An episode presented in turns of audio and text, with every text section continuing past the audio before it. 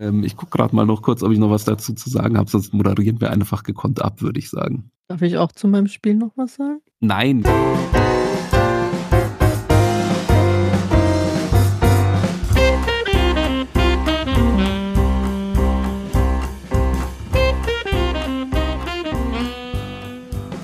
Hallo und herzlich willkommen zur 20. Ausgabe von Doppelbrett. Wie immer mit Christoph und Sandra. Hallo Sandra. Hallo Christoph. Ja, heute haben wir mal wieder eine Sonderfolge mit im Gepäck. Und zwar haben wir uns überlegt, dass wir über Spiele reden wollen, genauer gesagt über zwei Spiele, die wir, als sie auf den Markt kamen, nicht so auf dem Schirm hatten oder die uns nicht so interessierten und uns dann aber doch, als wir sie auf dem Tisch hatten, positiv überrascht haben. Jeder von uns hat sich ein Spiel ausgesucht. Ich weiß nicht, was Christoph sich ausgesucht hat. Christoph weiß nicht, was ich mir ausgesucht habe. Das heißt, es ist für uns heute auch spannend zu sehen, welches Spiel der andere da jetzt aus dem Hut zaubert. Und weil ich total neugierig bin, natürlich gleich meine Frage an dich, Christoph. Welches Spiel hast du heute dabei? Über welches Spiel möchtest du reden? Ich habe mich für ein Wortratespiel entschieden. Hast du denn eine grobe Idee, was das sein könnte? Ein Wortratespiel. Puh. Codenames? Da liegst du fast richtig. Es ist Codenames Duett tatsächlich, also die Zwei-Personen-Variante, beziehungsweise ist es auch in Teams spielbar. Ein Spiel von Vlada Schwatil und Scott Eaton und man muss eben Begriffe raten beziehungsweise sich gegenseitig Tipps geben, um Begriffe zu erraten. Und da würde ich heute gerne näher drüber reden. Was hast du dir denn ausgesucht? Ich bin auch schon ganz neugierig. Ich habe mir ein Spiel ausgesucht, um das ich sozusagen 34 Jahre lang drum herum gelaufen bin, bis ich es das erste Mal gespielt habe. 34 Jahre? Ja, also wenn man es ja, sehr weit definiert, 34 Jahre. Hast du eine Ahnung, was ich mir ausgesucht habe? Nö, Hase und Igel vielleicht. ähm, nee, ich habe mir Gedanken gemacht über Arkham Horror, ah. was 1987 in der ersten Version herausgekommen ist. Das war mir tatsächlich gar nicht bewusst, dass das schon so alt ist. Ein Spiel von Richard Launius, der im Prinzip die erste Auflage und auch die zweite und jetzt eben die dritte Edition mitgestaltet hat. Die dritte zusätzlich noch von Kevin Wilson, der auch in der zweiten schon mitgearbeitet hat und neu ab der dritten Edition dabei Nikki Valence, wie auch immer, der sich ausspricht. Ja, spannend. Ja, da haben wir zwei sehr unterschiedliche Spiele heute. Ja, und ich muss auch zu meiner Schande gestehen, dass ich von Arkham Horror so richtig gar keine Ahnung habe. Insofern bin ich sehr interessiert und freue mich drauf, da mehr von dir zu hören. Ja, ich hatte überlegt, ob du das überhaupt schon gespielt hast. War mir eigentlich aber auch fast sicher, dass du das noch überhaupt nicht kennst. Ich glaube, ich habe das Codenames Duett einmal gespielt, ansonsten halt eher so die normale Variante. Ja, ich bilde mir ein, wir haben es einmal zusammengespielt mit zwei anderen noch. Da haben wir aber beide Varianten gespielt. Das ist wiederum auch die einzige Gelegenheit oder fast zumindest die einzige Gelegenheit gewesen, wo ich das normale Codenames mal gespielt habe. Genau, das war die Partie, die ich jetzt auch im Kopf hatte. Ja, was hat dich denn so lange um Arkham Horror rumschleichen lassen? Ja, also im Endeffekt bin ich wahrscheinlich zwei Jahre drum rumgeschlichen. Also seit die dritte Edition 2019 auf Deutsch erschienen ist, 1987 war das einfach noch nicht mein Genre. Oder hatte ich mich erst mit Sherlock Holmes Kriminalkabinett beschäftigt und ansonsten aber eher noch so die klassischen Spiele des Jahres, die zu der Zeit gab. Also doch Hase und Igel. Äh, das tatsächlich nicht. Das war ja auch schon früher, aber 87 war es auf Achse, 86 war es Heimlich und Co. Also in der Ecke war ich dann noch eher so unterwegs und mit Arkham Horror konnte ich da recht wenig anfangen wenn ich es denn überhaupt bewusst schon auf dem Schirm gehabt hat. Ich glaube nicht. Ja, und 2019, als es in der dritten Edition auf den Markt kam, da habe ich es tatsächlich 2018 auch schon auf der Messe gesehen, hat mich aber auch nicht wirklich interessiert. Also Lovecraft und Cthulhu Mythos war jetzt nicht so das, was ich spielen wollte oder was mich auch interessiert hätte. Dann auch kooperativ dazu. Und es war auch eher so ein Zufall, dass ich es dann gespielt habe 2021. Ich war mit Rollenspielern wandern und als es darum ging, was spielen wir abends, war das das einzige Spiel, wo alle anderen fünf spielen wollten. Und dann wollte ich nicht der Spielverderber sein als Sechster und sagen, spiele ich aber nicht. Und dann haben wir das eben gespielt in Vollbesetzung. Ja, und dann hat es mir wieder erwartend so viel Spaß gemacht, dass ich mir nicht nur das Spiel gekauft habe, sondern auch noch das Kartenspiel dazu. Das muss beeindruckend gewesen sein. Ja, ich spiele es immer noch sehr gerne und habe jetzt auch in Vorbereitung zum Podcast gemerkt, dass es eigentlich viel zu selten auf den Tisch kommt. Ja, und warum hast du dich ums Duett herumgedrückt oder um Codenames insgesamt, wie auch immer? Ja, bei mir war es ein bisschen unspektakulärer. Das war tatsächlich so, dass ich gerade als ich so wieder angefangen habe, mich für Spiele zu interessieren, was ja jetzt auch noch nicht so ewig lange her ist, also über den Daumen gepeilt, drei, vier Jahre sowas. Ja, da bin ich um die noch halbwegs aktuellen Spiele des Jahres immer so rumgeschlichen, aber Codenames habe ich gesehen und das ist aus zwei Gründen immer vollkommen rausgefallen für mich. Nämlich einerseits, weil es eben so ein Partyspiel letztlich von der Spieleranzahl her war und nicht wirklich für zwei Spieler geeignet ist und auf der anderen Seite auch deswegen, weil mich irgendwie das Design und eben so Wortratespiel, das hat mich alles nicht so richtig gecatcht, einfach inhaltlich. Also ich hatte eher Lust auf damals noch ein bisschen familienlastigere, aber so, so leicht strategische Spiele, wo es eher darum geht, irgendwie sich halt eine Taktik zu überlegen, wie man die besten Züge macht oder wie man Dinge sinnvoll hinbekommt ja, macht man auf eine gewisse Art natürlich auch bei Codenames, aber eben in dieser Wortspielerrichtung war es nicht das, was mich interessiert hätte. Und ich bin dann einfach auch nach einer ganzen Weile, also ich würde auch sagen ein, zwei Jahre später erst überhaupt darauf aufmerksam ge geworden, dass es die Duett-Variante gibt und dass die auch gut sein soll. Also war so klassisch irgendwo in einem Podcast gehört und dann aber neugierig geworden und es mal besorgt, ohne jetzt aber zu denken, dass es unbedingt das neue Topspiel wird. Wurde es dann aber schon auf eine gewisse Art, was verschiedene Gründe hat, glaube ich, weil letztlich das einfach so ein paar Faktoren hat, die dann gut zu uns gepasst haben. Also ich spiele nach wie vor ja häufig zu zweit mit meiner Frau und so als Zwei-Personen-Spiel funktioniert es eben einerseits sehr gut, da kommen wir nachher sicher noch detaillierter drauf. Auf der anderen Seite ist es aber auch so, dass es einfach wirklich kurzweilig ist auf eine gewisse Art und bei uns deswegen wirklich zu so einem Standardspiel über einen gewissen Zeitraum geworden ist, wo wir wirklich teils abendelang einfach immer mal so zwei, drei Partien gespielt haben und das dann aber über einen längeren Zeitraum und immer so die Frage war, hm, was spielen wir? Ach, machen wir Codenames, es geht noch schnell, ähm, weil es halt auch kurz sich spielen lässt und weil man da ja trotzdem so ein bisschen Hirnschmalz reinstecken muss, was irgendwie die richtige Mischung für uns war an so einem Abend, nachdem man ja nach der Arbeit, nachdem man sich den ganzen Tag irgendwie um Familie, Haushalt, Kinder, was auch immer noch zusätzlich gekümmert hat, war es dann einfach die bessere Wahl als irgendwas, wo man jetzt besonders tief einsteigen hätte müssen. Ich finde ja tatsächlich Codenames nach einem Arbeitstag viel zu anstrengend. also mir geht's wie dir, ich mag Wortratespiele nicht so unbedingt, weil ich da auch immer merke, dass ich meistens irgendwie andere Gedankengänge habe als alle anderen.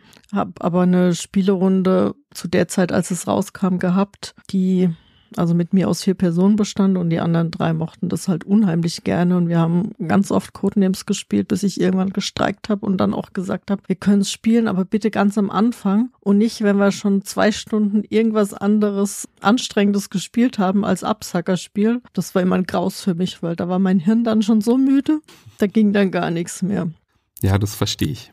Aber das war dann auch eigentlich bei mir der Grund, warum das Duett für mich dann relativ ja uninteressant war. Also zu zweit spiele ich eher dann andere Spiele und in der Gruppe konnte man ja das normale spielen, wobei ich glaube, dass die Freunde sogar auch das Duett hatten, aber wir es irgendwie dann auch nie gespielt haben zu fett.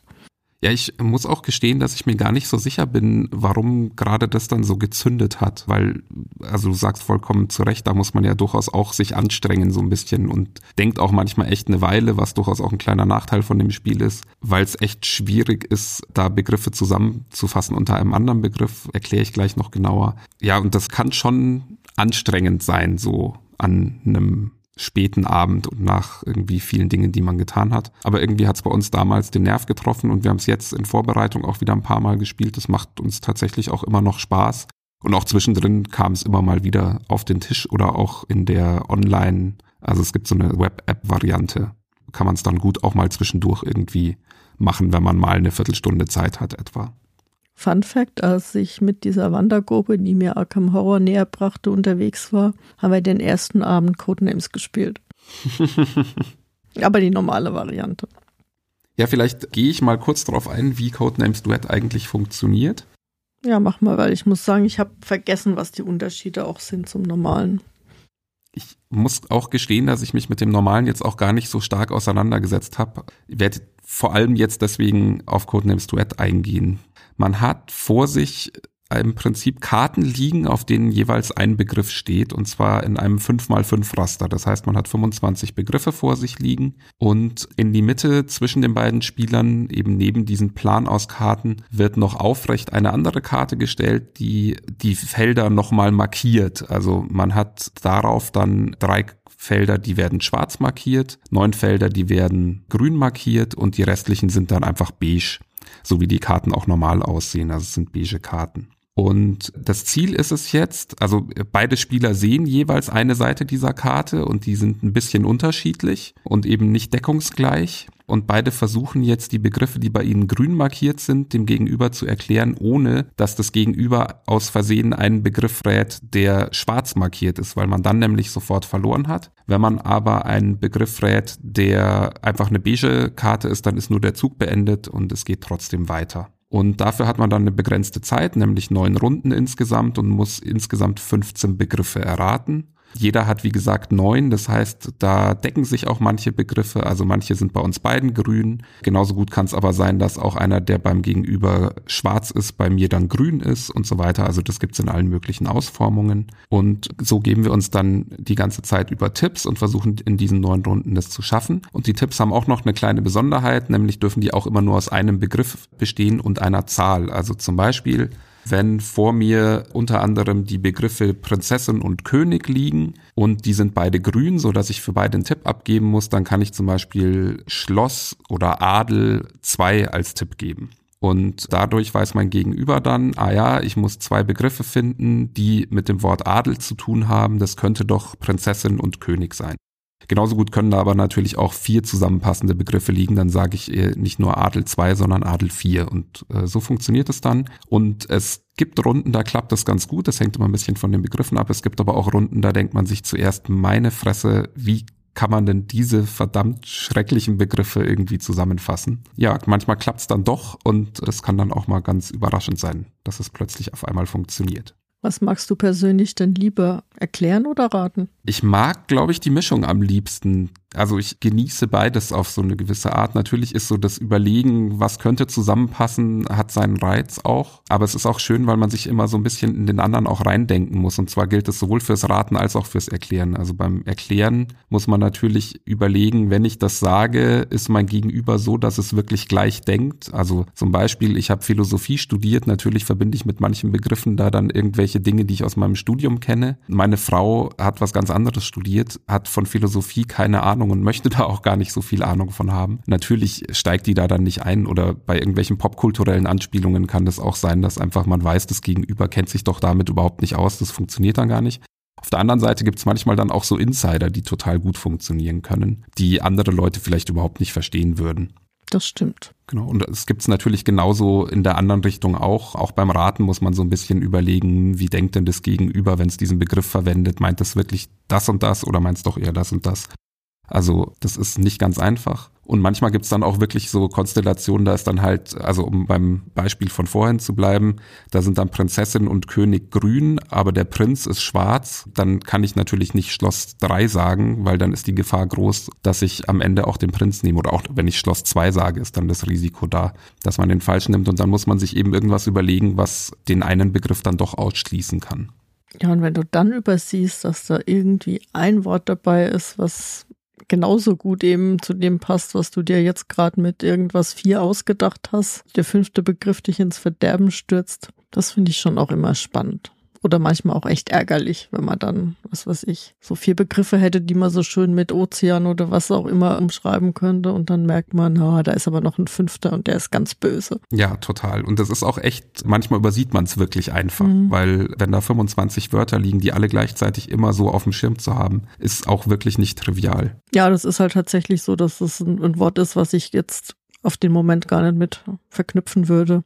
Also um jetzt bei deinem Beispiel zu bleiben, vielleicht noch Blut oder so und dann irgendjemand am Blaublüter denkt oder so. Also manchmal ist es ja dann auch tatsächlich, je nachdem, was die anderen dann für Worte zuerst sehen, was die dann raten, kann dann schon auch mal echt gut in die Hosen gehen. Ja, Kannst du denn vielleicht, wenn du vor allem das andere Codenames gespielt hast, ein paar Worte dazu sagen, was da anders funktioniert? Das klang für mich jetzt im Prinzip gar nicht so viel anders, außer dass es eben nicht eine bestimmte Rundenanzahl ist, sondern jedes Team also du musst ja eigentlich, solltest mindestens zu viert sein, dass du so zwei Zweierteams hast. Und ich erkläre halt dem anderen in meinem Team und wir wechseln uns ab. Eben immer die Begriffe, die für uns in diesem 5x5-Feld zu raten sind. Und das Team, das anfangen darf, hat einen Begriff mehr. Ich glaube, die dürfen, müssen acht erraten, die anderen sieben. Dann sind wir auch wieder bei den 15. Das kann passen. Ja, aber ansonsten ist es eigentlich gleich. Also es gibt halt eine Zeituhr. Du hast nur eine bestimmte Zeit zur Verfügung für deinen, deinen Rateversuch. Und man kann halt schieben. Also wenn du jetzt mhm. sagst Ozean 3 und ich bin mir bei zwei sicher, die dann auch richtig sind und beim dritten bin ich mir nicht so sicher, weil ich irgendwie noch zwei in der engeren Wahl hätte, die für mich beide da irgendwie passen, dann kann ich auch schieben und dann darf ich nächstes Mal, wenn du Schloss 2 sagst, dürfte ich da dann trotzdem drei Sachen raten, weil ich da einmal weniger geraten habe in der Runde davor. Und so habe ich vielleicht das Glück, dass der Begriff, den ich noch so mit im Kopf hatte, rausgeht, weil ihn die Gegner gerade verwenden oder dir dann in der Zeit noch was einfällt, was es mir ein bisschen deutlicher macht. Ja, genau dieses Schieben gibt's auf eine gewisse Art im Duett dann eben auch, nur dass ich es da nicht bewusst mache. Also ich kann es auch bewusst machen tatsächlich, weil ich eben ja keine Zeitbegrenzung im eigentlichen Sinne habe, sondern die Begrenzung einfach nur dadurch passiert, dass ich keinen falschen Begriff raten darf. Und sobald ich dann den falschen Begriff rate, wird die Karte, wo ich falsch geraten habe, mit einem dieser Zeitmarker, also es gibt neun Zeitmarker, markiert.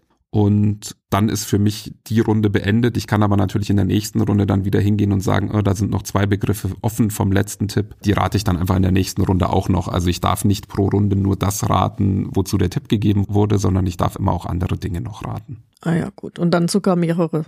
Genau. Ich dürfte theoretisch auch ganz beliebig raten, aber es ist natürlich sehr, sehr gefährlich, weil man eben auch leicht eine von den drei schwarzen Karten dann erwischt und das kann dann schnell zum Ende des Spiels führen. Das heißt, da muss man gut überlegen, ob man das tut. Wenn ich es richtig in Erinnerung habe, darf man im Normalen nur einen zusätzlichen immer raten. Also man kann da nicht so ewig dann mehr raten. Ja, mit ewig triffst du, finde ich, auch einen ganz guten Kritikpunkt, den Codenames Duett definitiv hat, auch wenn du darauf vielleicht gar nicht hinaus wolltest. Der größte Kritikpunkt, den ich an dem Spiel habe, ist, dass es schon dauern kann, bis man wirklich eine gute Kombination findet, mit der man dann auch so einen Tipp geben kann, weil es halt manchmal auch wirklich schwierig ist. Also ich weiß nicht, wenn ich jetzt Takt verbinden muss mit Fackel zum Beispiel, weil das halt die einzigen Begriffe sind, die noch übrig sind und ich habe nur noch eine Runde, dann ist das manchmal wirklich so, dass man halt da sitzt und überlegt und überlegt und überlegt und findet dann aber am Ende vielleicht auch mal doch nichts oder vielleicht fällt einem auch noch was ein. Aber das ist natürlich für den anderen dann auch immer so ein bisschen ermüdend und so der Zeitpunkt, wo man dann vielleicht doch mal nochmal aufs Handy guckt oder also gerade dann, wenn man selbst nicht mehr für die nächste Runde überlegen braucht, weil man schon was gefunden hat oder so. Das kann sich einfach ziehen dann. Und da muss man mit kalkulieren. Mich stört's aber nicht so sehr, dass es mich deswegen von dem Spiel abhalten würde. Aber da fällt mir dann auch ein, ich habe in der normalen Variante nicht die Zeituhr generell, sondern die wird tatsächlich erst ins Spiel gebracht, wenn jemand zu lange überlegt. Dann kann der Gegner ah, okay. irgendwann mal sagen, aber jetzt noch eine Minute und dann muss aber mal was kommen. Eben um zu verhindern, dass dann jemand eine Viertelstunde nach der bestmöglichen Kombi sucht.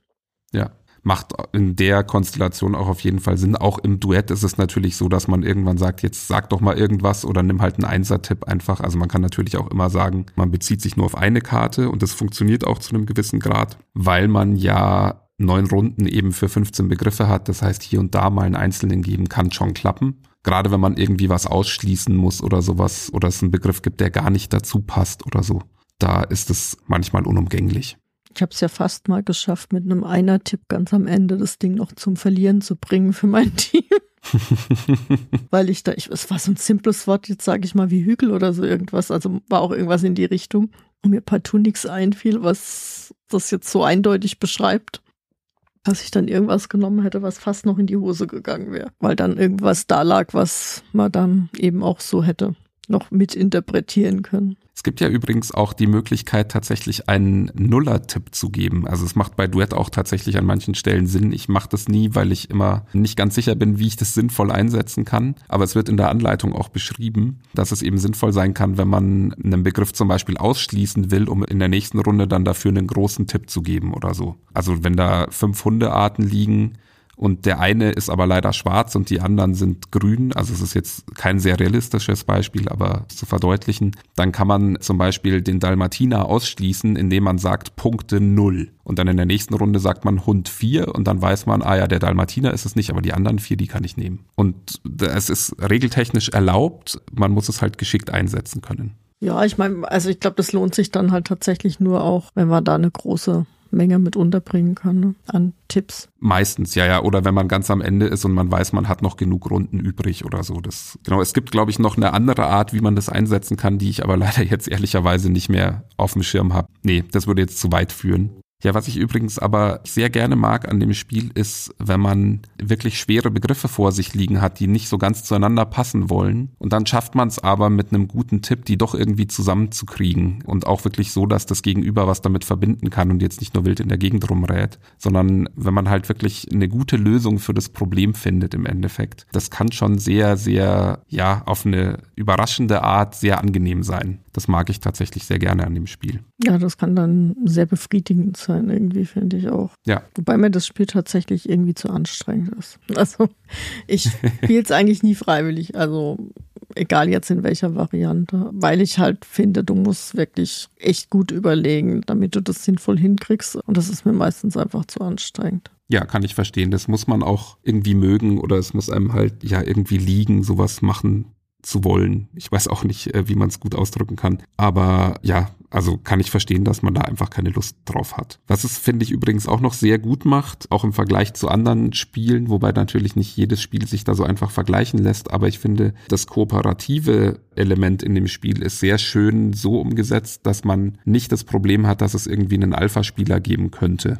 weil du ganz automatisch ja jeder von seiner Seite aus das Ganze beurteilt. Also klar, wenn du das mit mehr als zwei Leuten spielst, kann es immer sein, dass es in jeder Gruppe einen Alpha-Spieler gibt. Aber sobald du es zu zweit spielst, überlegt wirklich jeder für sich und muss für sich den Tipp geben. Und ja, das hilft, finde ich, das Problem zu lösen, dass wenn ich jetzt zu zweit irgendein klassisches kooperatives Spiel spielen würde, wo wir beide so vor uns hinwurschteln, aber miteinander reden, gibt es ja ganz oft, dass man von der Seite sagen kann, aber hey, mach doch so oder hier mach doch das. Und das ist bei dem Spiel einfach nicht möglich, weil ich kann keine Tipps geben, ohne die Lösung vorher gesehen zu haben. Und das finde ich einen sehr angenehmen Part auch bei dem Spiel, dass man wirklich so getrennt voneinander ist und trotzdem sich gegenseitig helfen muss. Ja, unter dem Aspekt wird mir vielleicht tatsächlich die Duett-Variante zu zweit auch besser gefallen als die Normalvariante zu viert. Also es hängt auch immer, finde ich, schon davon ab, mit wem du das spielst. So meine Standardgruppe, da waren drei Juristen drin. die haben, ja, die denken alle ungefähr gleich. Das ist für mich dann ja. schon ein Problem. Also das habe ich dann schon gemerkt, dass ich da einfach ähm, einen ganz anderen Denkansatz auch bei vielem habe. Ja, absolut. Das ist ja bei solchen Spielen auch irgendwie immer so. Ähm, also auch wenn ich an sowas wie Similo denke, was wir auch schon zusammen gespielt haben online. Ja, stimmt. Da haben wir auch sehr unterschiedliche Denkansätze. Genau, also da denke ich dann irgendwie über die Haarfarbe, die Tatsache, ob das Menschen oder Tiere sind oder solche Sachen nach und du warst eher so, ach, die Hintergrundfarbe ist doch gleich oder da ist was gleich, was ich so gar nicht gesehen habe, weil man manchmal ja auf eine sehr unterschiedliche Art Dinge betrachtet. Mhm. Und genauso ist das bei den Begriffen eben auch. Also wie gesagt, ich habe vorhin das Beispiel Popkultur gebracht. Da muss man halt auch wissen, ob das Gegenüber in so eine Richtung gehen kann und auch, also ob das irgendwie passt zueinander. Ähm, und wenn man sich so gar nicht kennt, dann funktioniert das Spiel zum Beispiel, glaube ich, auch nicht ganz so gut. Also wenn da wirklich Leute aufeinandertreffen, die nichts miteinander zu tun haben und man kann das Gegenüber nicht einschätzen, dann kann man es maximal noch dazu nutzen, so ein bisschen die Denkweise des anderen kennenzulernen. Da würde ich aber nicht damit rechnen, dass man das Spiel auch gewinnt. Ja, ich hatte ja vorhin gesagt, wir haben das mit dieser Wand Gruppe auch gespielt, also die normale Variante. Und wir waren zu sechs, das heißt, wir hatten zwei Dreierteams und ich kannte von den anderen fünf im Prinzip einen. Und die anderen kannten sich besser, aber zum Teil eben auch nicht ganz so gut. Das hat durch die Dreiergruppen dann ganz gut funktioniert. Aber man hat schon auch gemerkt, dass wir uns alle jetzt nicht so ganz gut kannten. Aber es ist spannend. An das Spiel hätte ich echt überhaupt nicht gedacht, dass du dir das aussuchst. Ja, wir reden ja nachher vielleicht noch kurz darüber, was die Alternative bei mir gewesen wäre. Das geht auf jeden Fall in eine ganz andere Richtung, die du für wahrscheinlicher halten wirst oder gehalten hast vielleicht.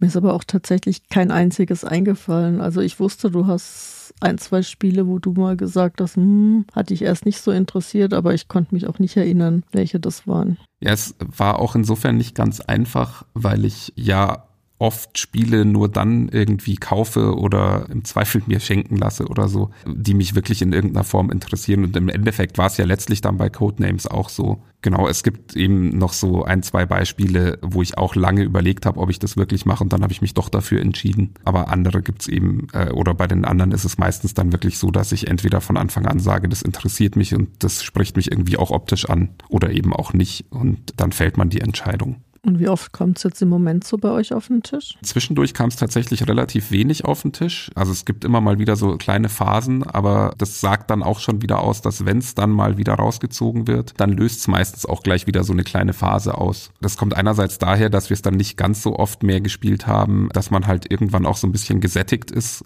finde ich ganz automatisch. Das geht mir bei anderen Spielen auch so. Und aber es ist immer wieder schön, wenn wir es dann rausziehen und dann macht es uns auch wieder Spaß. Und gerade eben auch die Tatsache, dass es eben diese diese Web-App gibt. Also genau, also wenn man das in dieser Web-App spielt, kann man das kostenlos online machen einfach, muss auch nicht am selben Ort sein, kann aber durchaus auch am selben Ort sein, wenn man mal keine Lust hat, gerade das Spiel aufzubauen oder wenn man es einfach nur mal testen möchte oder so.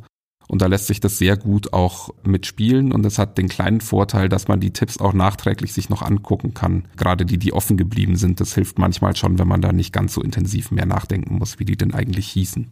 Ja, ich habe das nur in unserer einen Runde gespielt, wo ich eben die Duett-Variante dann auch das erste und einzige Mal gespielt hatte. Aber das hat echt super funktioniert. Da war ich echt begeistert. Da hatten wir übrigens auch genau so einen Fall, wo man gemerkt hat, dass wenn man sich nicht gut kennt, manche Dinge nicht funktionieren. Ich hatte da den Tipp bekommen, Klüngel und ich sollte Köln rausfinden. Und mir hat der Begriff Kölner Klüngel bis dahin wirklich so gar nichts gesagt, warum auch immer, was ja so ein sehr feststehender Begriff eigentlich ist. Und mein Gegenüber saß da und hat wirklich sich die Haare gerauft, weil ich partout nicht drauf kommen wollte und keine Ahnung hatte, was damit gemeint ist. Ja, aber da lernt man sich dann kennen, nicht? Also ich kann mich an die Runde nur noch erinnern, dass ich glaube alle, also wir haben einmal durchgemischt sozusagen immer die Partner, dass jeder mal mit jedem gespielt hatte und alle mit mir haben verloren. Das weiß ich tatsächlich nicht mehr.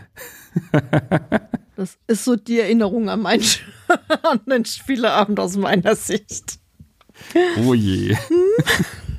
Ich sehe schon, wir müssen das nochmal spielen und gewinnen. Das ist ganz wichtig. Wir müssen üben sozusagen. Ja, vielleicht noch kurz als Info, was auch ein bisschen was über meine Frau und mich aussagt, was dieses Spiel angeht. Es gibt eine Kampagne auch in dem Spiel. Da gibt's, glaube ich, so eine Weltkarte und die gibt so ein bisschen vor, in wie vielen Zügen man welche Begriffe oder wie viele Begriffe erraten haben muss oder sowas in der Art. Ich habe es mir jetzt nicht mehr ganz genau angeschaut. Und dann darf man immer, wenn man es geschafft hat, quasi einen Ort weitergehen. Und wir haben damit, glaube ich, mal einmal versucht anzufangen aber wir sind einfach nicht treffsicher genug in dem Spiel. Also wir scheitern gerne mal knapp. Wir gewinnen auch immer mal wieder, so ist es nicht, aber wir scheitern halt doch auch immer mal wieder. Und bei der Kampagne sollte man halt gewinnen, wenn man weiterkommen will. Deswegen haben wir die dann nie so richtig ernsthaft angefangen und ich habe auch nach wie vor irgendwie wenig Elan, das zu machen. Wobei ich es eigentlich eine schöne Idee finde. Also wer da wirklich viel Spaß dran hat und bei wem es auch ganz gut läuft, der sollte das auf jeden Fall mal testen. Mal gucken. Vielleicht steige ich da jetzt doch noch mal ganz groß ein. Ich habe jetzt auf jeden Fall auch Lust, das mal wieder zu spielen. Also das hast du zumindest geschafft. Das ist doch schön. Was ich übrigens auch noch, also so ein bisschen Kritik muss ja, finde ich, auch immer sein. Ich finde ja das Thema vollkommen unsinnig bei diesem Spiel. Also klar, irgendwie gibt's Menschen äh, oder, oder gibt's im, im Geheimdienst-Jargon Decknamen, aber der Deckname Glas oder Mikroskop oder Prinzessin, ich weiß nicht, Prinzessin vielleicht noch am ehesten, aber also es ist halt ein Wortspiel und das Thema macht irgendwie eine hübsche Schachtel, aber viel mehr auch nicht. So als Wortspiel finde ich Codenames wiederum gar nicht schlecht, weil du halt ja verschlüsselt sozusagen versuchst, also via Code die Namen weiterzugeben. Ja, das stimmt. Der Titel an sich passt wiederum ganz gut. Also oder äh, spiegelt gut das wider, was man auch bekommt. Das stimmt auf jeden Fall. Was dann eben die, die Zeichnungen assoziiert, da gebe ich dir recht. Das ist wenig thematisch. Was ich wieder mag, ist, ich habe bei diesen ganzen Zeichnungen, gerade von diesen Karten, mit denen man dann abdeckt, wo dann eben diese Agentenbilder drauf sind, da habe ich immer das Gefühl, es gibt so popkulturelle Filmanspielungen. Also irgendwie, ich, ich muss gestehen, mir fällt gerade niemand ein, der dann drauf abgebildet ist. Aber es ist auch nie so, dass es hundertprozentig dann die Person ist, sondern es ist immer so knapp vorbei, aber mit Absicht, glaube ich. Du weißt ja, das ist so ein schwarzes Loch für mich. Da würde ich nichts erkennen. Ja, aber bevor ich mich jetzt hier mit meiner Unkenntnis beziehungsweise meinem schlechten Namensgedächtnis noch weiter in die Nesseln setze, finde ich, könnten wir übergehen zu deinem Spiel, Sandra, und ein bisschen über Arkham Horror sprechen.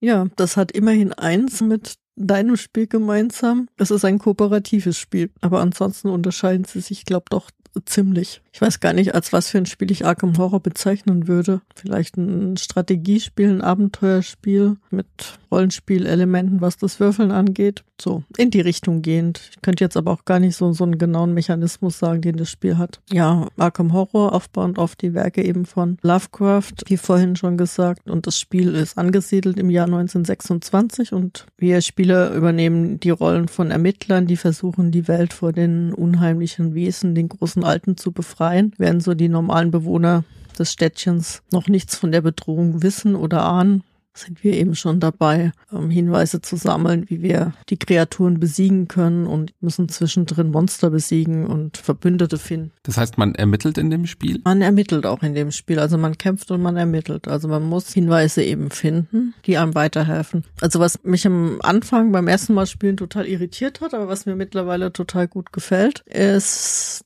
dass du am Anfang nicht weißt, was dein Ziel ist in dem Spiel oder wie du das, mhm. das Spiel gewinnen kannst. Also vorweg ist in dem Grundspiel, mittlerweile gibt es auch drei Erweiterungen zu der dritten Ausgabe schon, vier verschiedene Szenarien drin, die spielbar sind. Und es gibt so einen modularen Spielplan. Je nach Szenario werden fünf verschiedene Stadtteile aufgebaut. Die werden mit Verbindungsstraßen, das können normale Straßen, Brücken oder Alleen sein, verbunden. Und jeder Stadtteil besteht dann nochmal aus drei Stadtvierteln. Das sind dann sozusagen 15 Felder. Ich glaube, nochmal fünf Straßenverbindungen ungefähr, auf denen sich dann halt das abspielt. Und wir fangen halt an zu spielen und es gibt so ein, na, so ein Szenario, Karten, die dir am Anfang eben noch relativ wenig sagen. Und dann heißt es aber, was weiß ich, wenn du drei Hinweise auf dieser Szenariokarte abgelegt hast, dann darfst du die Karte umdrehen und dann kriegst du halt die nächsten Hinweise, was du tun musst, um das Spiel zu gewinnen. Und diese Hinweise, die muss man eben finden und dann nochmal recherchieren. Also es ist immer so doppelt. Du kriegst die Hinweise in verschiedenen Stadtteilen. Das heißt, du musst dahin, musst meistens mit Würfelglück die Hinweise erhalten. Und wenn du die hast, musst du sie aber sozusagen recherchieren, damit du dahinter kommst, was die Hinweise eigentlich bedeuten. Was dann auch wiederum einfach Würfeln ist im Endeffekt. Und wenn du das geschafft hast, dann werden die dann auf diesen Szenariobogen gelegt, wo sie eben gesammelt werden. Das Spiel an sich besteht im Endeffekt immer aus dem gleichen Ablauf. Also wir spielen halt rundenweise, so lange bis wir gewonnen oder verloren haben. Und zwar gibt's in jeder Runde vier Phasen. Dieses beginnt immer mit einer Aktionsphase. Da kann jeder, der mitspielt, zwei Aktionen auswählen aus acht Aktionen. Man darf aber keine Aktion doppelt machen. Was manchmal so ein bisschen schade ist, weil wenn ich, also eine der Aktionen ist eben Monster angreifen. Und wenn ich das beim ersten Mal nicht schaffe, würde ich manchmal schon gern ein zweites Mal draufhauen, darf ich aber nicht. Oder wenn ich mich bewege, darf ich mich eben zwei Felder weiter bewegen. Ich kann noch Geld bezahlen, dann kann ich noch bis zu zwei weiter. Aber das sind so Sachen, die würde man manchmal gern doppelt machen, geht dann aber leider nicht. Ja, die zweite Phase ist die Monsterphase. Da werden die Monster eben aktiv. Die bewegen sich und greifen an, wenn sie auf jemanden treffen oder falls sie vorher erschöpft waren, werden sie kampfbereit und manche gehen eben in Richtung bestimmter Ermittler, zum Beispiel in Richtung des Ermittlers mit dem geringsten Stärkewert oder manche gehen in Richtung bestimmter Stadtviertel, zum Beispiel das Stadtviertel, wo am meisten Verderben gerade drauf liegt schon. Und wenn ich halt in den Kampf verwickelt werde in der Phase, dann verliere ich entweder körperlichen und oder psychischen Schaden. Und das ist halt so, dass mein Ermittler, den ich ausgewählt habe, der hat halt eine bestimmte Anzahl an Lebenspunkten, sowohl physischer als auch psychischer Natur. Und wenn die aufgebraucht sind oder eben einer von beiden aufgebraucht sind, dann stirbt der Ermittler halt. Ähm, deswegen gibt's auch in dieser Packung für sechs Spieler zwölf verschiedene Ermittler. Das heißt, wenn ich jetzt im Laufe des Spiels sterbe, darf ich mir eben einen neuen Ermittler nehmen und darf mit dem weiterspielen. Also ich muss da nicht aufhören, weil wäre ein bisschen doof, weil das Spiel schon recht lange geht und wenn ich dann nach der Hälfte nicht mehr mitspielen könnte, dann würden sie sich wenig Freude machen. Weißt du, ob das in der ersten Edition noch anders war? Also ich weiß nur, dass die erste Edition um einiges anders war. Ich glaube tatsächlich auch, dass es da noch weniger Ermittler gab. Wie das aber dann gewesen ist, wenn da einer stirbt, kann ich dir nicht sagen kenne, wie gesagt, die ersten Editionen beide nicht. Dritte Phase ist die Begegnungsphase. Da handelt im Endeffekt jeder in dem Stadtviertel, in dem er steht, eine kurze Begegnung ab, was im Endeffekt heißt, ich ziehe eine Karte aus dem, dem Stadtviertel und ja, ich kann da Gegenstände erhalten, ich kann wieder Leben dazu gewinnen, ich kann Geld erhalten. Das ist so je nach Stadtteil auch so ein bisschen unterschiedlich, was ich da für Boni kriegen kann. Und da kann ich eben auch die Hinweise erhalten, die ich eben brauche, um in dem Spiel voranzukommen. Wie das jetzt genau geht, ich glaube, das geht wahrscheinlich so ein bisschen zu weit in der Erklärung. Vielleicht ganz kurz, es gibt eben diese Stadtviertelkarten und dann gibt es eben noch Ereigniskarten zu den einzelnen Stadtteilen und die kommen immer in bestimmten Situationen ins Spiel. Und wenn so eine ins Spiel kommt, wird die immer unter die obersten drei Karten dieses Stadtteilstapels gemischt, so dass ich, wenn ich immer auf diesem Platz stehen bleiben würde, spätestens beim dritten Mal so einen Hinweis ziehen müsste, wenn ich, mhm. wenn ich da bleibe. Und dann, wie gesagt, kommt es eben auch drauf an, ob ich dann erfolgreich bin. Manchmal kriegt man sie auch so, aber meistens muss man halt würfeln dafür. Ja, und die vierte Phase, die ist dann die, die so ein bisschen, ja, wieder Leben reinbringt und Veränderungen auf dem Plan. Das ist die Mythosphase. Es gibt eine bestimmte Anzahl Mythosmarker. Das hängt dann auch wieder vom Szenario ab. Die werden aus einem Beutel gezogen. Und zwar muss jeder Ermittler eben einen aus dem Beutel ziehen die können Verderben bringen. Verderben ist immer schlecht, weil im Endeffekt, wenn irgendwann zu viel Verderben da ist, haben wir das Spiel verloren. Die können Monster erscheinen lassen, die können auch Hinweise erscheinen lassen. Das kann, wenn es ganz schlimm kommt, ein Dimensionsriss äh, passieren, der bringt ganz viel Verderben. Das klingt schlecht. Ja, es kann eine Rache erscheinen, da werden Racheeffekte ausgespielt, die sind auf dem Szenariobogen. Das ist also auch nicht schön. Und wenn man ganz viel Glück hat, dann hat man einen Ehrenmarker, der einfach gar nichts macht. Davon gibt es dann auch drei Stück im Spiel. Ja.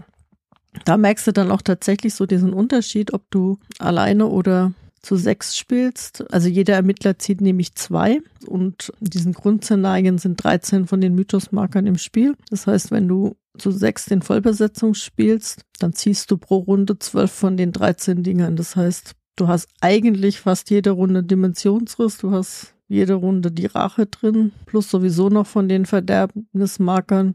Also ich kann mich an diese Erstpartie zu sechs erinnern. Das war ganz schön anstrengend da, selbst wenn wir sechs Personen waren. Aber du musst ja dann auch immer noch irgendwie so an Stellen sein, wo du dann was gegen tun kannst. Da mal aufzuräumen, sage ich mal, das Verderben wieder zu bannen, die Monster zu bekämpfen. Also das war wirklich Schwerstarbeit und in so Partien alleine, wenn du nur zwei ziehst und du ziehst gut, dann hast du halt vielleicht auch mal Glück, dass du drei Runden wenig Schaden ziehst und halt in der Zeit gut die Monster bekämpfen kannst, die da sind oder Verderben ähm, bannen, sodass du ein bisschen relaxter wieder weiterspielen kannst. Also da bin ich mittlerweile tatsächlich so ein bisschen zu der Überzeugung äh, gekommen, dass so weniger Spieler da mehr sind als jetzt so diese Vollbesetzung, wo man denken könnte, ah ja, wenn man mit sechs Ermittlern da rangeht, das ist sicher besser. Mhm. Ja, und das sind die vier Phasen eben. Und wenn wir dann noch leben oder noch nicht gewonnen haben, geht's eben in die nächste Runde. Und wie gesagt, je nachdem, meistens, wenn eine bestimmte Anzahl Hinweise auf dem Szenariobogen liegt, wird wieder eine neue Karte aufgedeckt oder eine umgedreht. Oder wenn eben zu viel Verderben da liegt, dann ist es genauso. Dann wird was anderes aufgedeckt, was meistens dann noch viel mehr Kummer wieder bereitet. Wie zentral ist das Glück in dem Spiel? Weil es klingt so ein bisschen so, man, man würfelt hier und da, man hat Karten, wo man auch Glück und Pech haben kann. Ist es so glückslastig, wie es auf den ersten Blick wirkt, oder ist es dann doch gar nicht so sehr glückslastig? Ja, es hat schon eine hohe Glückskomponente, würde ich sagen. Also gerade was die Hinweise angeht, wenn du da halt Pech hast beim Würfeln, dann, dann ist halt wirklich doof. Bei manchen Sachen, ob du jetzt, was weiß ich, dann Geld kriegst oder nicht, ist vielleicht nicht ganz so wichtig, wobei Geld auch knapp ist. Du kannst natürlich aber auch Gegenstände kaufen, um das Glück zu deinen Gunsten so ein bisschen zu beeinflussen. Mhm. Also gibt dann halt Karten, die dich immer einen Würfel mehr würfeln lassen, die dich einmal pro Runde einen Würfel nochmal neu würfeln lassen. Es gibt so Fokusmarker, die kannst du dir auch in der Aktionsphase holen. Damit kannst du auch einen Würfelwurf nochmal nachwürfeln. Also du hast schon Möglichkeiten, schlechte Würfe nochmal ein bisschen zu deinen Gunsten umzuändern. Vielleicht muss man dazu sagen, also man würfelt mit einem ganz normalen 1W6-Würfel und 5 und 6er sind Erfolge. Also du hast pro Würfel Drittel Chance auf einen Erfolg und halt dementsprechend Werte, auf die du würfeln kannst, so zwischen eins und vier, glaub. oder zwei und vier. Also da kommt es dann so ein bisschen drauf an, was dein, dein Ermittler gerade kann. Also mhm. wenn du halt einen Ermittler hast, der schlecht im Kämpfen ist, dann wird es natürlich auch alleine schwierig, weil wenn du dann die Monster halt nicht bekämpft kriegst, bist du irgendwann dann auch relativ schnell am Ende deiner Lebenspunkte. Wenn du aber halt nur Kampf äh, Ermittler hast und keiner, der jetzt in Wissen oder Wahrnehmung gut ist, dann hast du wieder Probleme, die Hinweise zu erhalten da ist es tatsächlich halt so im, wirklich kooperativ gut, wenn man guckt, dass man so bei der Auswahl der Ermittler auch die verschiedenen Stärken schon so ein bisschen berücksichtigt. Da ist jeder so ein bisschen anders. Jeder hat auch verschiedene Startfähigkeiten, auch Startboni, die er hat. Da macht es schon Sinn, dass man einfach ein bisschen guckt, dass dass man da in, wenn man es in der Gruppe spielt, so von allem ein bisschen hat und das dann auch eben so spezialisieren kann, dass man sagen kann, okay, du kannst gut kämpfen, dann geh du mal gucken, dass du nächste Runde dieses Monster, das sich zwar nicht bewegt, aber dafür jede Runde ein Verderben bringt, statt zu kämpfen, mhm. ausgeschaltet wird und was weiß ich, die Sekretärin, die ganz gut ähm, recherchieren kann, die geht halt die Hinweise suchen zum Beispiel. Von dem her gesehen, ja, es ist glückslastig, aber du kannst dem Glück etwas nachhelfen, von dem her gesehen. Also fand ich es jetzt nie zu extrem im Spiel, dass ich das Gefühl hätte, ich könnte da gar nichts beeinflussen. Und es ist dann halt wie im Rollenspiel, manchmal hat man dann halt einfach Pech. Ja. Da sind die, sind die Anleihen an Call of Cthulhu sicher auch gewollt, denke ich mal. Was ist denn das, was an dem Spiel dich so begeistert hat? Also warum bist du gleich so überzeugt gewesen, dann auch noch gleich das Kartenspiel dazu zu kaufen. Ja, so, so diese, dieser Gesamtmix irgendwie, also dieses, das dann zwar das Kartenspiel nicht hat, aber dieser modulare Aufbau, also diese Szenarien, die man halt dann auch spielen kann. Ja, und ich mag schon gerade so im, im kooperativen Bereich dann auch die Spiele, wo man halt so ein bisschen, ähm, ja, knobeln überlegen muss, welche Strategie verfolge ich, wie oder verfolgen wir, wie kriegen wir jetzt eben das, das Ziel am besten erreicht. Also ich spiele hier auch unheimlich gerne Herr der Ringe Reise durch Mittelerde, was im Endeffekt dann auch nicht so viel anders ist. Da versuchst du halt auch als Gruppe auszuloten, wer geht wohin, wer macht was, wer kann am besten kämpfen, wer geht vielleicht besser die Höhle erforschen oder so. Das kannst du noch einfacher haben, wenn du Andor Junior spielst. ja. Nein, ist natürlich deutlich, deutlich weniger komplex. Also ich habe tatsächlich mit Andor mal angefangen, ähm, habe das meinem Neffe geschenkt und ich, es war damals aber noch so wirklich so, boah, ist das schwierig auch für mich. Aber das normale oder die Kindervariante? Das normale. Okay, ja, weil ich habe nur die Kindervariante gespielt. Ich glaube, die ist noch einfacher. Ja, und wir sind beim ersten, also wir sind über das erste Abenteuer irgendwie nie rausgekommen, weil wir da fünfmal verloren hatten und dann selbst ich, die normalerweise nie beschummle, dann irgendwie halt anfing dann doch Würfel einfach nochmal neu zu würfeln oder so, damit wir das irgendwie mal schaffen. Also auch für meinen Neffe, der natürlich dann irgendwann total frustriert war. Aber wir hatten da eine sehr lustige Partie dann, weil wir uns da echt zum Sieg geschummelt haben und da aber viel Spaß Muss manchmal sein. Genau. ja, aber im Endeffekt war vielleicht Andor tatsächlich der Anfang. So für die Richtung Spiel einfach. Ich spiele ja auch gern Seventh Continent. Das ist zwar nochmal so ein bisschen anders, aber geht ja auch in diese Richtung. Du musst halt irgendwie kooperativ schauen wo willst du hin? Was musst du tun? Und halt, dass ich am Anfang nicht weiß, wo ich am Schluss hin muss. Das hat mich mhm. wirklich gleich begeistert irgendwie. Ja, das klingt nach einem interessanten Gedanken auf jeden Fall, dass man ja wirklich sich so, so vorantastet eher, oder? Genau, es ist am Anfang zwar total ungewohnt, wenn du, was weiß ich, nicht sagst, du musst wie auch immer 15 Monster bekämpfen, du musst 20 Hinweise finden oder so, sondern ja, find mal und dann schauen wir mal weiter. Was das Spiel so vielleicht nicht ganz so toll macht, finde ich. Also es soll schon eine Geschichte einfach auch erzählen. Dadurch, dass du eben diese Begegnungsphase immer mal wieder halt so was vorgelesen gekriegst. Du triffst jemand und der macht dies oder das oder du bist jetzt halt dann in der Kirche und schaust dir die Kunstwerke an oder du triffst eine Gestalt, die dann vielleicht so ein bisschen komisch ist. Aber so wirklich eine Geschichte Geschichte kam für mich da nicht raus.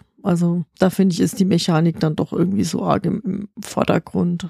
Oder halt auch das, einfach das Suchen und das Kämpfen, sag ich mal, als zwei Pole. So ein bisschen über diesen Szenariobogen, dass wenn du was, einen Meilenstein positiv wie negativ erreicht hast, was dann passiert, das macht so ein bisschen Geschichte für mich. Aber so diese Begegnungsphase zwischendrin, die da ein bisschen eigentlich Flair reinbringen soll, auch laut ja, Beschreibung, ähm, das finde ich so ein bisschen schwach. Das ist so mein, in Anführungszeichen, Kritikpunkt an dem Spiel. Das Handy ich hätte man ein bisschen schöner umsetzen können. Aber ich finde, wenn man mal den Aufbau kapiert hat, ist es zum Spielen eigentlich gar nicht so schwer, wie es einem am Anfang vorkommt.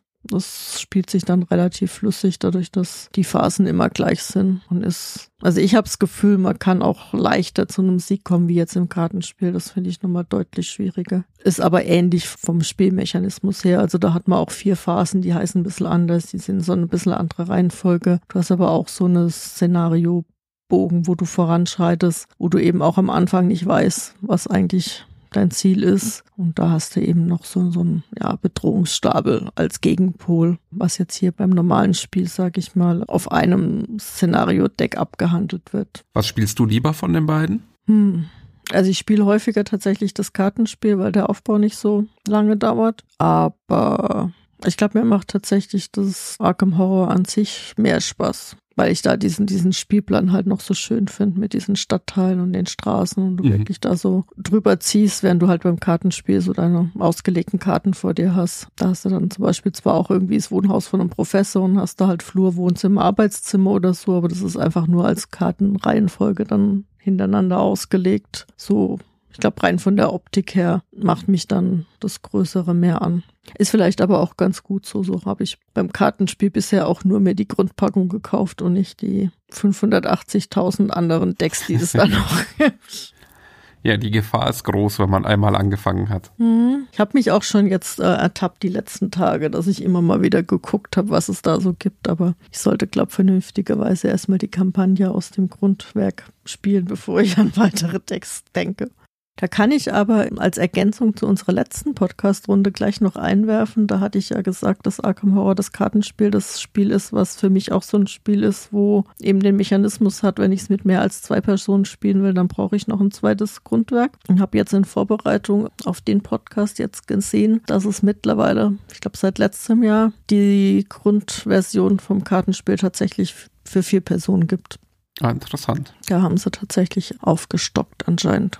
Die kostet dann jetzt, glaube um die 50 Euro. Und ich meine, ich hätte für die, die halbe Version damals 30 gezahlt. Na, dann lohnt sich ja auch tatsächlich sogar ein bisschen. Und wahrscheinlich ist die halbe Version auch noch teurer geworden mittlerweile eher. Wahrscheinlich, ja. Ja, nachdem ich das Spiel ja nicht gespielt habe, muss ich so ein bisschen leider den moderierenden Part übernehmen. Ich fände noch spannend, nachdem wir uns ja auf die Fahnen geschrieben haben, immer auch zu beurteilen, wie ein Spiel so zu zweit funktioniert. Was denn einerseits so deine Lieblingsspielerzahl ist bei Arkham Horror und auch durchaus eben, wie gut du es dann zu zweit findest. Also ich habe es einmal zu zweit gespielt und habe ansonsten halt nur diese extremen Varianten alleine und zu sechst, wobei ich es alleine eben auch mit zwei Charakteren gespielt habe. Und ich mag tatsächlich so diese Zweier-Variante ganz gern. Ich glaube, wenn ich es mir aussuchen dürfte, würde ich wahrscheinlich tatsächlich am liebsten auch einfach zu zweit oder zu dritt spielen. Eben gerade aus der Erfahrung raus, dass wenn man zu sechs spielt, dass man eben in dieser Mythosphase dann immer alles Böse eigentlich jede Runde abhandeln darf da mag ich tatsächlich mit weniger Spielern so diesen, ja, dann doch auch diesen Glücksfaktor und dieses. Das Zittern. Dieses Zittern genau ähm, beim Ziehen, was ziehe ich jetzt raus? Klar, wenn ich zu sechst spiele, dann zitter ich vielleicht in welcher Reihenfolge spiele ich's, weil da gibt's dann ja Reihenfolgen, ja, die dann für die Gruppe besser sind oder schlechter sind. Oder halt, da gibt's dann noch einen Marker, wo du dann noch eine Karte ziehen musst, was dann auch immer spannend ist. Aber so, ja, so zweite oder zu dritt, ah, schaffe es diese Runde, das nicht zu kriegen oder dann in der nächsten Runde zu wissen, Mist, aber jetzt kommt es auf jeden Fall. Ne? Und dann hast mhm. du aber auch so ein bisschen Zeit, dich vorzubereiten. Also das, ähm, ja, finde ich schöner und du bist halt auch öfter dran einfach. Also bei sechs Spielern, jeder macht zwei Aktionen, aber das sind dann halt, wenn ich fertig bin und nach mir kommen noch fünf, das zieht sich dann halt einfach. Das sind dann meistens auch mehr Monster im Spiel. Gefühlt bist du halt irgendwie mehr drin im Spiel, wenn es weniger Spieler sind, finde ich. Und macht man so seine Züge doch eher so für sich oder ist es schon so, dass man viel interagiert, dass eventuell auch mal einer ein bisschen mehr die Taktik vorgibt oder so? Ja, also du musst dich schon absprechen. Also gerade, wo macht es Sinn, dass ich jetzt das Monster angreife? Macht es vielleicht Sinn, wenn es irgendein anderer macht, der mehr Leben hat oder der mehr Stärkepunkte hat und da vielleicht besser würfelt. Hängt auch immer davon ab, äh, wer wo gerade so rumsteht, welche Richtung die Monster sich bewegen. Gibt immer so einen instabilen Ort, der durch eine Karte sich ergibt, wo der gerade ist. Er ist gut im Hinweise sammeln. Wo sind die Hinweise gerade? Also Absprache ist da eigentlich schon wichtig. Es gibt auch jede Runde sozusagen einen Chefermittler, sage ich jetzt mal, der aber im Endeffekt jetzt auch nicht groß entscheidet für alle, aber im Zweifel vielleicht doch so ein bisschen das letztere Wort hat. Aber das, ja, also es ist für mich so kooperativ in einem guten Maße.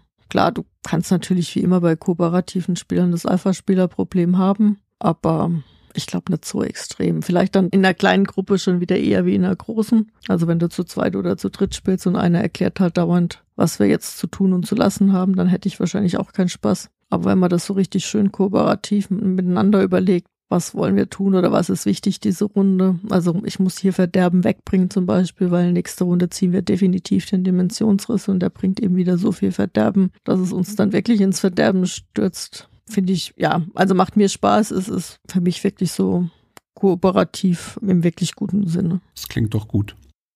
Würdest du das Spiel denn auch Leuten empfehlen, die mit Cthulhu und Arkham äh, im weiteren Sinne nicht so viel anfangen können? Oder würdest du sagen, das lebt schon auch einfach vom Thema, auch wenn es jetzt vielleicht nicht immer so tief thematisch ist, aber äh, die Grundstimmung scheint ja schon rüberzukommen?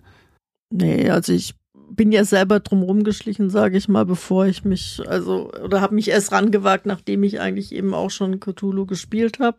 Aber ich sag mal, wenn man an der Art Spiele Spaß hat, auch so ein bisschen mystisch, dunkel. Was weiß ich, da gibt's ja auch noch Winter der Toten oder so Sachen oder Willen des Wahnsinns. Mhm. Dem würde ich das auch empfehlen, ohne jetzt dieses Hintergrundwissen zu haben oder sich dafür zu interessieren. Ich glaube, da kriegt man dann einfach halt so ein bisschen mystisches Feeling aus ferner Zeit, ohne jetzt vielleicht die Kreaturen, die dahinter stehen, die einen bedrohen, irgendwie näher zu kennen.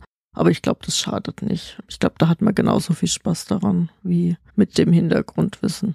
Wir sollten vielleicht dazu sagen, dass wenn du davon sprichst, dass du äh, Cthulhu gespielt hast, dass ähm, du von einem Rollenspiel sprichst, richtig? Genau, das Rollenspiel ähm, ja, was sozusagen auch Vorbild war für die erste Ausgabe von Arkham Horror, was unter dem Arbeitstitel auch noch entworfen wurde, Call of Cthulhu, das Brettspiel, und dann eben erst im Laufe der Entwicklungsphase einen anderen Namen gekriegt hat. Ja, genau, das Rollenspiel, das eben in, in dieser Welt von Lovecraft angesiedelt ist, wo eben Arkham das Städtchen auch äh, ja, in vielen Szenarien und Abenteuern eine Rolle spielt. Aber nee, ich glaube, kann man, wenn man diese Art Spiele mag, auch spielen, wenn man so gar nichts anfangen kann mit dem Mythos von Cthulhu und den großen Alten.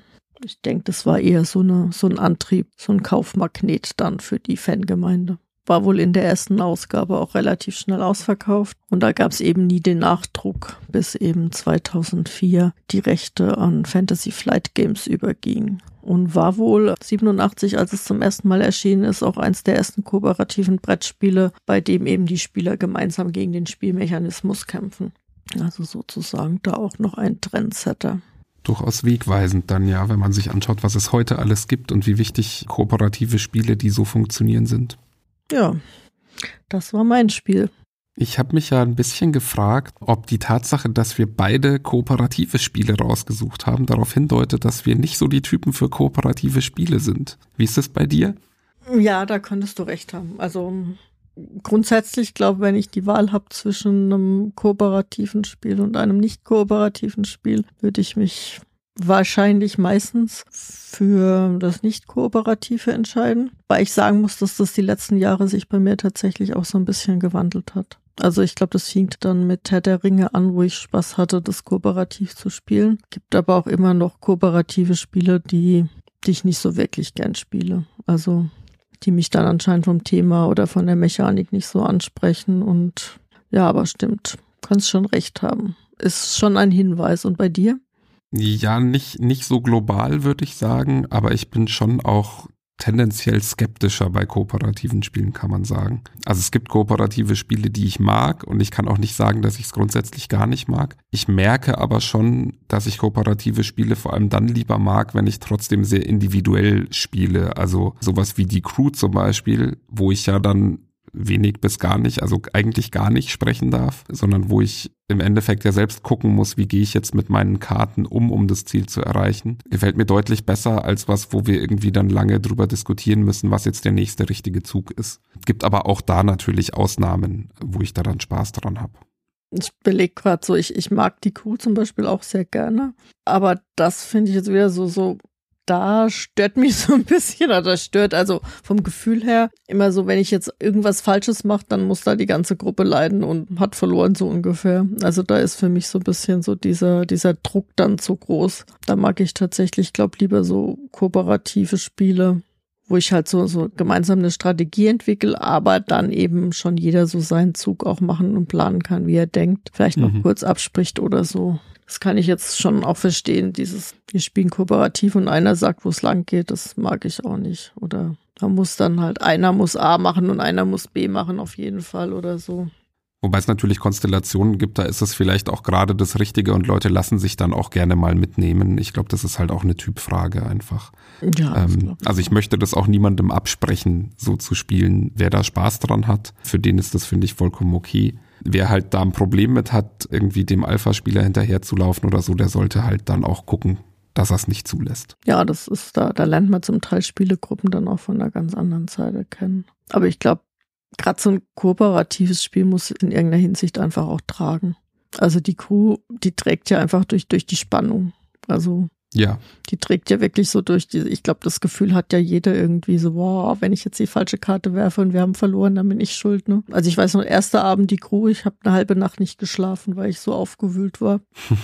Im positiven Sinne, aber es hat mich echt äh, mitgenommen, sozusagen, die Runde. Der Inbegriff für dieses Gefühl muss es doch eigentlich sein, wenn man bei Magic Maze den roten Pöppel ständig vor den Latz geknallt bekommt, oder? Das habe ich tatsächlich noch nie gespielt. Ich habe es nur zu zweit gespielt, da kam der Pöppel jetzt nicht so exzessiv zum Einsatz, aber ich stelle mir das in einer großen Runde, wenn alle von einem wollen, dass man irgendwas tut und man überhaupt keine Ahnung hat, an welcher Stelle man A überhaupt was tun soll und B, wo man dann auch anfangen soll vielleicht. Das würde mich, glaube ich, auch sehr stressen, wobei ich da schon mal Lust drauf hätte, das in so einer großen Runde zu machen. Ja, so einmal. Genau. das ist so der Punkt, glaube ich. Also das ist ja wirklich, da musst du gerade Lust drauf haben, dich Stress auszusetzen. Ich weiß ja nicht, wie es dir geht. Ich hatte ja Arkham Horror tatsächlich anfangs gar nicht auf dem Schirm, als ich mir Gedanken gemacht habe, was ich nehmen könnte. Und die anderen beiden Spiele, die bei mir dann in der engeren Auswahl waren, die sind tatsächlich äh, kompetitiv. Also die wären nicht kooperativ gewesen. Das bei mir auch so tatsächlich. Was hattest du denn noch so mit auf dem Schirm oder im Blick? Also wirklich eng in der Auswahl war definitiv noch Nussfjord von Uwe Rosenberg, Worker Placement Spiel, das ich einfach so nie enger ins Blickfeld genommen habe, weil ich das eher so unter den alten Uwe Rosenberg Worker Placement Spielen aller Agricola abgespeichert hatte und das irgendwie nicht die Richtung war, in die es mich jetzt ganz arg gezogen hat. Ja, und hab's dann durch dich irgendwie doch mir näher angeschaut, weil du es eben loswerden wolltest. Und bei der Gelegenheit irgendwie dann gemerkt, dass das fürs Solo-Spielen total spannend sein könnte. Ich habe es auch bisher nur Solo gespielt. Das war einer der Gründe, warum ich es jetzt nicht gewählt habe, weil ich eben auch was nehmen wollte, was ich schon mit mehr Personen gespielt habe. Ja, aber ich mag das wirklich Solo total gerne. Ich habe es jetzt auch wieder eine längere Zeit nicht gespielt, aber ja, hol das immer wieder gerne raus, weil es auch verhältnismäßig schnell geht für so ein Worker Placement Spiel und weil es irgendwie ein schönes Puzzle ist. Also es ist so ein Optimierungsspiel letztlich, wo du halt mit Worker Placement Mechanismus versuchst, Gebäude zu bauen, die dir die besten Siegpunkte am Ende bringen und teilweise eben auch in Kombination oder die Gebäude bringen dir manchmal auch Vorteile dabei, dann wieder Ressourcen zu bekommen und dafür aber mal einen Minuspunkt und dann musst du halt immer gucken, was setzt du wann wie ein, um damit das am Ende die höchste Punktzahl rauszubekommen. Und es gibt auch verschiedene Kartendecks. Ich glaube mittlerweile fünf verschiedene. Ich glaube im Grundspiel sind drei. Und dann gibt es noch zwei zusätzliche, die sich auch alle total unterschiedlich spielen. Und dadurch hast du auch eine gewisse Varianz wieder. Ja, macht mir echt immer wieder Spaß. Ich krieg gerade wieder Lust, wenn ich drüber rede. Das ist ja bei mir eher so die andere Kategorie. Da hat mich das Thema total angesprochen, eben Fjorde und Norwegen, da kann ich mich immer für begeistern. Und das habe ich also allein wegen des Themas eigentlich schon mal gekauft. Und dann hat's ja, die ersten Runden waren, haben mir eigentlich gut gefallen und dann war eine Partie, wo die Karten so quer lagen, dass die, ja, dass es so unausgewogen wurde, das Spiel zu zweit, mhm. dass ich dann irgendwie keine Lust mehr hatte darauf. Ich bin mir auch gar nicht sicher, wie gut ich es zu zweit fände, ehrlich gesagt. Das müsste ich tatsächlich irgendwann mal ausprobieren, weil man da ja auch so ein bisschen einen anderen Mechanismus dann noch mit drin hat, mit irgendwie verdeckten Karten, die dann verteilt werden oder so, glaube ich, wo man dann irgendwie so ein bisschen auch mutmaßen muss, was der andere für Karten hat, mit denen er dann gut Punkte machen kann und entsprechend versuchen muss, alles so ein bisschen zu deichseln. Und das weiß ich nicht, war jetzt nicht der Teil des Spiels, der mich am meisten angesprochen hat, sondern mir gefällt tatsächlich am meisten dieses eben gucken mit den ganzen Karten, die da liegen, wie kann ich da das Bestmögliche rausholen. Mhm.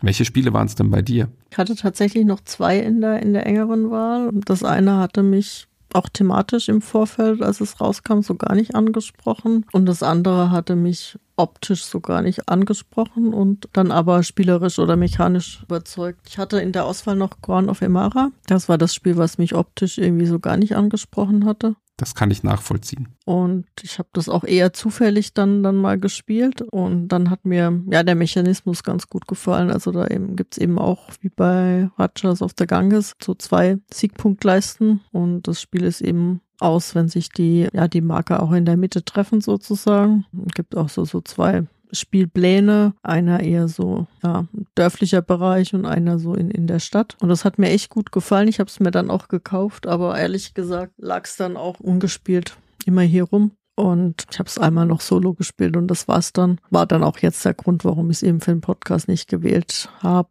weil ich es einfach auch zu selten gespielt habe. Und das andere war Anno 1800, was mich thematisch so gar nicht interessiert hat. Also oh, Computerspielumsetzung und Dorfaufbau, Stadtaufbau, was auch immer. Also, nee, brauche ich nicht. Da sagst du was, weil das hatte ich tatsächlich jetzt für die Folge gar nicht auf dem Schirm. Das fällt bei mir aber genau in die gleiche Kategorie. Ja, und das hat mich dann aber tatsächlich, als ich es zum ersten Mal gespielt habe, wirklich total begeistert und das spiele ich auch jetzt immer noch gerne. Ja, und das hatte ich eigentlich auch so fest im Blick, bis ich dann im Regal so ein bisschen weiter nach rechts geguckt hatte und Arkham Horror gesehen habe und dachte, nee, das ist eigentlich noch, passt's noch viel mehr irgendwie. Das war wirklich eins, was ich so gar nicht im, im Blick hatte. Also so Anno 1800 hatte ich ja gesehen und gedacht, nee, brauche ich jetzt nicht spielen, ist nicht so meins. Und Arkham Horror habe ich irgendwie gesehen und gedacht, nö. Und aber auch gleich wieder vergessen gehabt. Und deswegen ist mir das jetzt irgendwie auch dann so recht spät eingefallen. Und deswegen dachte ich, ja, dann nehme ich das. Ja, aber Anno 1800 ist bei mir sowas, was mich total abgeschreckt hat. Auch dieser große Plan, auf dem diese Unmengen von Plättchen liegen, mit irgendwelchen Waren und Rohstoffen, die man irgendwie ja produzieren kann und damit dann wieder Sachen ermöglichen, mit denen man dann aber wieder produziert und so weiter. Und ich fand es so un unglaublich unübersichtlich und ja, hab's dann mit dir mal gespielt und seitdem ja, mache ich das total gerne. Leider nicht so oft, wie ich sollte vielleicht. Deswegen hatte ich es vielleicht jetzt auch eben nicht so auf dem Schirm. Aber da hätte ich auch Lust, das mal wieder zu spielen, sowohl alleine, aber fast mehr noch zu zweit tatsächlich.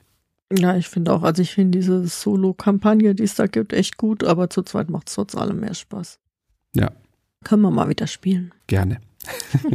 ja, dann würde ich sagen, haben wir lange genug für heute geredet, oder? Ja, finde ich auch. Ich hoffe, euch hat unsere Sonderfolge gefallen. Wir hatten auf jeden Fall, glaube ich, viel Spaß in der Vorbereitung und viel gelernt jetzt in der Folge über zwei Spiele, die wir beide jetzt nicht so auf dem Schirm hatten. Nächstes Mal geht's dann wieder im normalen Rhythmus weiter mit einem etwas größeren Spiel. Im Januar wollen wir uns in die Lüfte begeben. Wir wollen reden über Yukon Airbase. Ein Spiel, das jetzt auch nicht ganz neu ist, aber auch nicht ganz alt. Und ja, bevor aber die nächste Folge kommt, dürft ihr, wenn ihr Lust habt, auf jeden Fall noch an unserem Adventskalender teilnehmen, der, wenn ihr das jetzt hören könnt, den Tag davor am 1. Dezember gestartet ist. Da schließt sich dann auch der Kreis wieder zum Anfang dieser Folge. Wir werden ja wieder ähm, Brettspiele euch in Rätselform präsentieren. Unter anderem natürlich auch traditionell schon in Codenames-Form, leicht abgewandelt, auch nicht im Duett. Aber das haben wir auf jeden Fall auch dabei. Zum Duett wird es dann vielleicht, wenn wir einen Tipp geben. Genau. Ich kann, glaube auch verraten, dass Arkham Horror keins der Brettspiele ist, die ihr erraten müsst. So viel Tipp muss jetzt sein. Wir wünschen euch auf jeden Fall viel Spaß beim Rätseln, wenn ihr dann mitmacht. Ihr könnt das Rätsel verfolgen auf Twitter, Mastodon oder Instagram. Wie ihr uns dort genau findet, könnt ihr in den Show Notes lesen, falls ihr uns da noch nicht irgendwo folgt. Es wird, wie ihr vielleicht auch schon gelesen habt, dieses Mal keinen ersten Preis geben, weil das, ähm, das jetzt einfach den drei verschiedenen Plattformen geschuldet ist. Aber ich glaube, das Rätseln allein ist Freude genug, hoffe ich mal. Und ansonsten, ja, wünschen wir euch eine gute Zeit, eine schöne Vorweihnachtszeit und bis bald. Tschüss. Ciao, spielt schön.